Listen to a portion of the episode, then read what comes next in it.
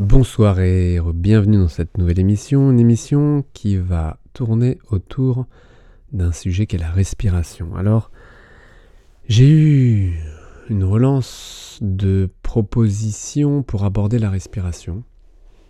C'est un thème que j'aime beaucoup, qui peut être abordé de plein de manières différentes, et un thème que je remis en question il y a quelques années maintenant, qui a été un changement assez euh, radical. Alors pas tant sur le point de vue mécanique, biomécanique, parce que pour moi c'est très très clair et je vais vous le résumer aujourd'hui, mais d'un point de vue euh, fonctionnel plutôt, par, rapport à vous, musiciens, instrumentiste avant ou pas. Et le sujet est simple, c'est l'apnée. Pendant des années, je pensais que l'apnée n'était pas intéressant et qu'au contraire ça créait une tension et que cette tension n'était donc pas intéressante et n'amenait aucun bénéfice au jeu, à l'expression, et que l'idée d'avoir une respiration plus continue, plus fluide, consciente, consciemment réalisée ou non, était euh, plus riche dans votre palette d'expression. Et puis j'ai pratiqué l'apnée un peu plus en allant un peu plus loin, en allant un peu plus bas, en rencontrant des spécialistes, vraiment, bon voilà, des champions du monde, euh, voilà, qui ont parlé de cette euh, spécialité, qui est beaucoup tournée autour de la décompression, donc c'est les pressions au niveau des oreilles, entre l'oreille, euh, donc le tympan, de la pression qu'il y a devant et derrière le tympan, parce qu'il y a cette variation de pression quand on descend, il s'agit de savoir euh, équilibrer les pressions pour éviter que les tympans ne prennent trop de pression et que ça devienne douloureux, voire dangereux. Donc ça c'est toute une histoire dans l'apnée. Il y a une autre histoire euh, plus simple finalement, enfin plus simple, qui est la respiration. Et là on, travaille au niveau mental, c'est-à-dire que vous avez un, réflexe le réflexe du diaphragme qui, lorsque la personne manque d'air ou croit manquer d'air, le diaphragme se contracte et crée des tensions comme ça, des contractions en tous les cas au niveau euh, abdominal. Un diaphragme qui a envie d'inspirer. Et donc c'est un début de contraction, de descente du diaphragme comme si vous aviez envie de respirer, sauf que vous ne pouvez pas, et que cette contraction étant réflexe, vous rappelle que vous manquez d'air. Or, c'est dans la tête, parce que si vous descendez avec 5 euh, litres d'air dans les poumons, des poumons pleins, donc euh,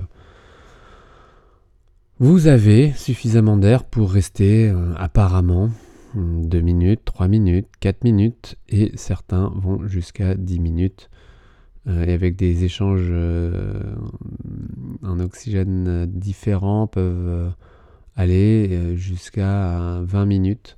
Donc c'est des trucs assez incroyables, mais en tout cas, euh, l'homme est capable de le faire. Et ça se passe beaucoup, beaucoup dans la tête, puisque c'est la tête qui perçoit ces sensations de manque d'air et qui les transforme ou non. Si vous faites euh, une apnée et qu'au bout d'une minute ou même 40 secondes, vous dites, vous vous dites, là je peux plus, je dois respirer. Alors évidemment, il est très dur de se détendre et du coup, euh, bah, vous allez respirer peu de secondes après. Donc c'est au moment où vous pensez que vous manquez d'air que vous pouvez expérimenter un peu plus de détente encore, parce que la détente limite la consommation d'oxygène, et du coup vous permet d'amener plus d'oxygène encore euh, au cerveau, et d'où cette euh, décontraction qu'il est important d'amener, et une décontraction qui est globale. Donc ça, ça concerne l'apnée. Et c'est justement là où je voulais en venir, c'est que en apnée, lorsque vous descendez en tous les cas et que vous percevez cette pression de l'eau, euh, une pression qui à moins 10 mètres, euh, bah, euh, vous commencez à la sentir, mais à moins 20, moins 30, moins 35, vous la sentez encore davantage et plus vous descendez, plus cette pression joue sur votre physiologie, sur, vos, sur votre cage thoracique déjà, tout simplement, et l'idée n'est de ne pas en rajouter musculairement. Ne pas rajouter musculairement de tension sur cette pression que l'eau agit sur euh, vous, votre, votre corps, les tissus mous, mais surtout la cage thoracique, puisque c'est cette pression qui va faire que euh, vos organes vont être comprimés. Et trop de compression, rajouter une compression musculaire, ça ferait trop et ce serait donc dangereux. Donc l'objectif lorsque vous descendez, c'est d'arriver à descendre avec un minimum de tension, donc c'est de la pure relaxation euh, globale pour le coup, globale, avec une apnée qui est une tension euh, musculaire en effet lorsque vous ne respirez pas, une pause en tous les cas, et mon erreur avant cela était de penser que cette apnée était une euh, tension non pas très intéressante. Mais en réalité, c'était elle n'est pas intéressante si vous rajoutez des tensions par-dessus, des tensions physiques qui pourraient amener des tensions mentales ou d'expression. Alors après, vous avez deux écoles. Hein. Vous avez ceux qui disent, et on retrouve ça absolument au théâtre, ceux qui disent pour exprimer quelque chose de dramatique, il faut le vivre, il faut être vraiment dans le drame. Et euh, voilà, si vous ne déprimez pas à ce moment-là, euh, bah, vous ne serez pas assez expressif. Voilà. Et puis les autres qui disent que vous pouvez euh, vraiment jouer la comédie et exprimer quelque chose de vraiment dramatique sans pour autant être déprimé.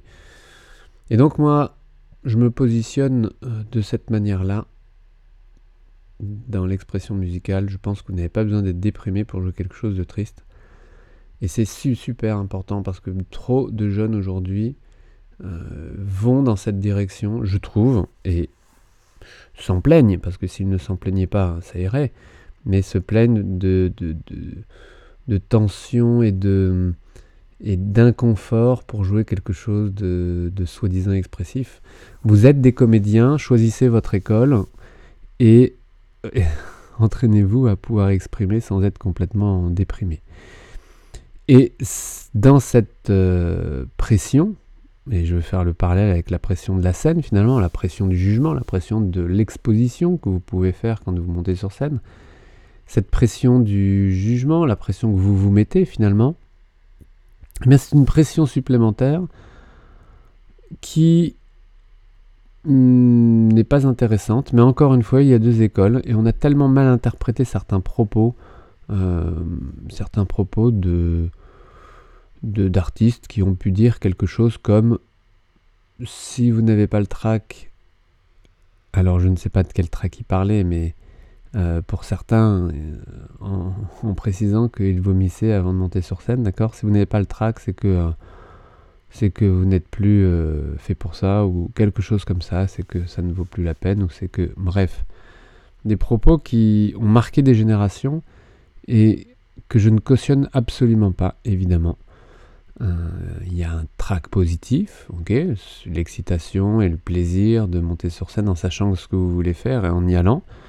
Et puis un track négatif qui est toute simple limitation qui vous met en dessous de votre niveau, qui vous fait perdre vos repères et qui vous handicape plus qu'autre chose. Et donc l'apnée dans tout ça peut être un outil intéressant à partir du moment où vous le faites consciemment et que consciemment vous ne rajoutez pas de tension et ça, ça s'apprend, ça se travaille et en le travaillant vous pouvez tomber sur des choses en effet euh, plus subtil, en tous les cas une palette encore plus large, encore plus grande, une, un équipement technique encore plus euh, aiguisé. Et à ce moment-là, euh, l'apnée devient vraiment intéressant. Alors, pas longtemps, pas trop souvent, vous jouez avec vos muscles, vous jouez avec votre tête, vous avez besoin d'oxygène, vous jouez avec votre cœur, vos poumons, vous jouez avec vos émotions, avec la gestion des émotions, et vous pouvez vous permettre de partir dans certaines émotions quand c'est souhaité, quand c'est voulu et quand vous êtes certain que vous ne vous ferez pas déborder par ces émotions. C'est-à-dire que euh, le fait de, d'être dans l'émotion ne vous limite pas physiquement, techniquement, donc dans l'expression de votre musique. Donc ça, il faut vraiment être clair avec tout ça. Et j'ai tellement de musiciens au départ qui disent mais non, mais si vous jouez sans émotion, mais il faut recaler le débat à au bon niveau, c'est-à-dire que euh, les émotions, c'est le public qui les vit en fonction de son éducation en fonction de son histoire et en fonction de son oreille donc et de son regard sur la musique, de sa voilà de sa culture et, tout et tout et donc de sa sensibilité, de sa personnalité, de son état du jour et donc euh, indépendant de tout ce que euh, vous pourrez faire absolument pour croire que euh, vous êtes le seul responsable de ce que peut entendre le public. Voilà, si vous prenez cette idée, vous vous détachez d'une certaine pression et vous pouvez enfin exprimer, phraser, comme vous le souhaitez, euh, votre propre musique. Voilà, un sujet important, la respiration. Je vous mets quelques liens, j'avais fait des ateliers sur la respiration, euh, euh, sur la respiration et sur... ouais, les bases vraiment les bases. S'il y avait une formation que vous pourriez regarder sur la, sur la, sur la respiration, ce serait celle-ci. Je vous la mets en lien. Euh, c'est quelques techniques qui vous permettent vraiment d'aller plus loin. Je vous laisse regarder au moins la vidéo. Je vous souhaite une belle journée et à demain. Ciao